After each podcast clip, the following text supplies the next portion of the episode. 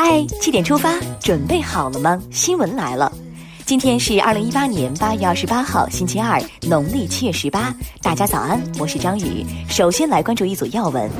二十七号，习近平出席推进“一带一路”建设工作五周年座谈会，并发表重要讲话，强调坚持对话协商、共建共享、合作共赢、交流互鉴，推动共建“一带一路”走深走实，造福人民。教育部等三部门对高等学校双一流建设提出指导意见，称要适度扩大博士研究生规模，加大对青年教师教学科研的稳定支持力度，将师德师风作为评价教师队伍素质的第一标准。针对近日女孩滴滴顺风车遇害案，交通运输部网站刊发评论，堵住滴血的漏洞。文章称，如果不能为乘客生命安全提供切实有效的保障措施，这样的企业不要也罢。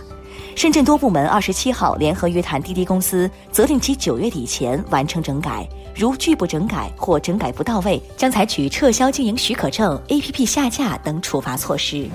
近日，发改委、交通部、公安部联合发文，专项治理交通出行领域严重失信行为，逾期未完成整改的失信主体将被列入黑名单，纳入全国信用信息共享平台，并向社会公示。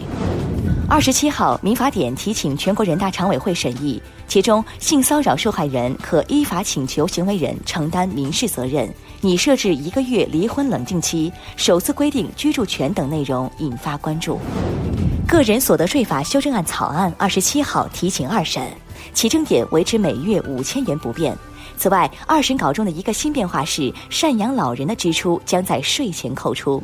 近日，国家医疗保障局相关负责人表示，各地要在十月底前取消异地就医证明，为方便群众就医的举措点赞。市场监管总局近日印发通知，指出学校不得把外购散装的冷食类食品、生食类食品等高风险食品直接给学生食用，要谨慎购买散装熟肉制品。病从口入，食品安全无小事。二零一八雅加达亚运会第九个比赛日落下帷幕，中国代表队在男子跳高、羽毛球女双、混双、女子沙滩排球等项目中顺利摘金。此外，亚运男篮四分之一决赛，中国队九十八比六十三战胜印尼，重返亚运会四强。半决赛将对阵中国台北。目前，中国队共获得八十六枚金牌、六十二枚银牌、四十三枚铜牌，稳居奖牌榜首位，为中国健儿打 call。下面来关注总台独家内容。中央广播电视总台中国之声二零一八年暑期推出特别报道《爸爸妈妈在远方五年回访》，追踪记录当年四个孩子的五年人生轨迹。今天关注回访，心中有梦，眼里有光。再来刷新一组国内资讯。二十七号，江苏省人民政府诉安徽海德公司生态环境损害赔偿案宣判，被告公司向原告赔偿环境修复费等费用五千四百八十二点八五万元，这是全国首例政府诉企业环境损害赔偿案。中国人民银行等部门二十七号联合启动金融知识普及月活动。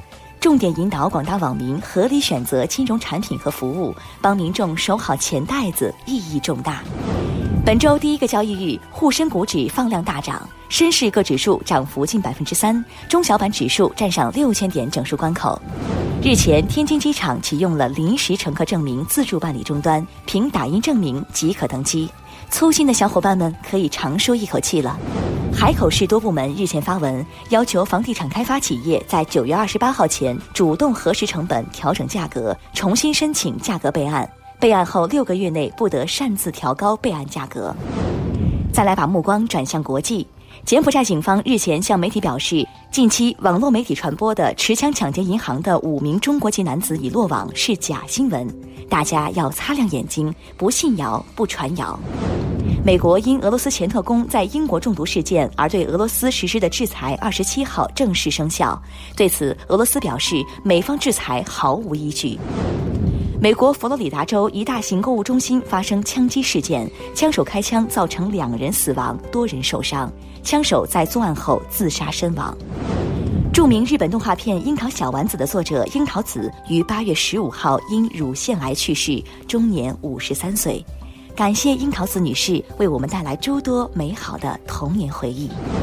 接下来进入今天的每日一席话：百尺竿头更进一步。二十七号，中共中央总书记、国家主席、中央军委主席习近平在北京人民大会堂出席推进“一带一路”建设工作五周年座谈会，并发表重要讲话。习近平指出，经过夯基垒台、立柱架梁的五年，共建“一带一路”正在向落地生根、持久发展的阶段迈进。我们要百尺竿头，更进一步。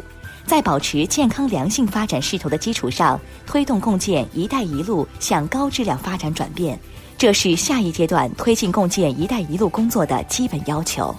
百尺竿头，更进一步，出自《世道源·景德传登录》，比喻即使取得好成绩还要努力，也比喻虽已达到很高的境地，但不能满足，还要进一步努力。最后来看今天的每日话题。高中为节省学生就餐时间撤掉板凳，你怎么看？河南商丘一中学食堂因板凳被撤，学生们只能站着吃饭。校方称，此举是借鉴外地先进经验，提高学生就餐效率，以便节约时间去学习。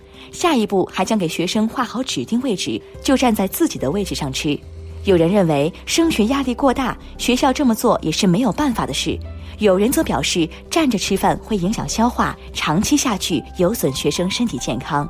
不过，也有学生表示理解，学校这么做都是为了学生。